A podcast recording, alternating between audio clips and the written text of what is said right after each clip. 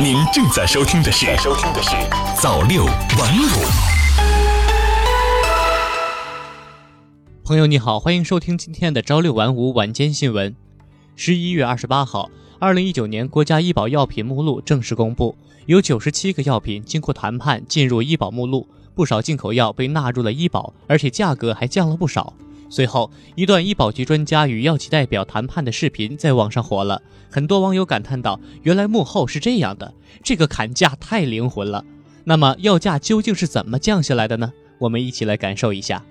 报价达不到我们最低价位直接出去，非常诚意，十毫克五块六毛啊，那这个价格呢还是有区别。平时要调整一下我的方案。第二轮报价四块七毛，你这个药品啊。是好药，我现在拿到了最低的价格，对吧？四块六毛二。中国这么大的市场，你们最后再去申请一下吧，时间给你五分钟。四块五。这个价格已经比韩国还要低了。但是你要想韩国多少人口啊？在中国多少人？现在是我们整个一个国家来给你进行一个谈判，再给你一次机会，四块四。四千多，我觉得中国人难听，再降四分钱啊，四块三毛六，同意，让我们四块三毛六，希望你们继继续生产好药，谢谢我们老百姓。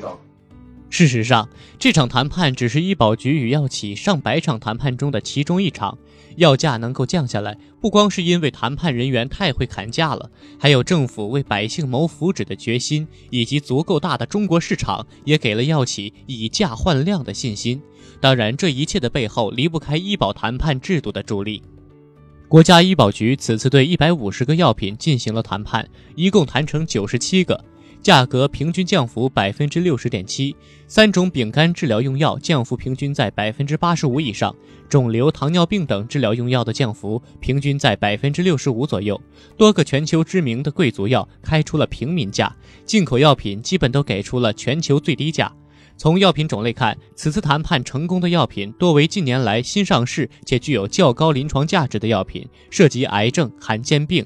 肝炎、糖尿病、耐多药结合、风湿免疫、心脑血管、消化等十余个临床治疗领域。从重点领域看，五个基本药物全部谈判成功，二十二个抗癌药、七个罕见病用药、十四个慢性病含糖尿病、乙肝、风湿性关节炎等用药、四个儿童用药也谈判成功。那么谈判成功后，患者究竟能够省多少钱呢？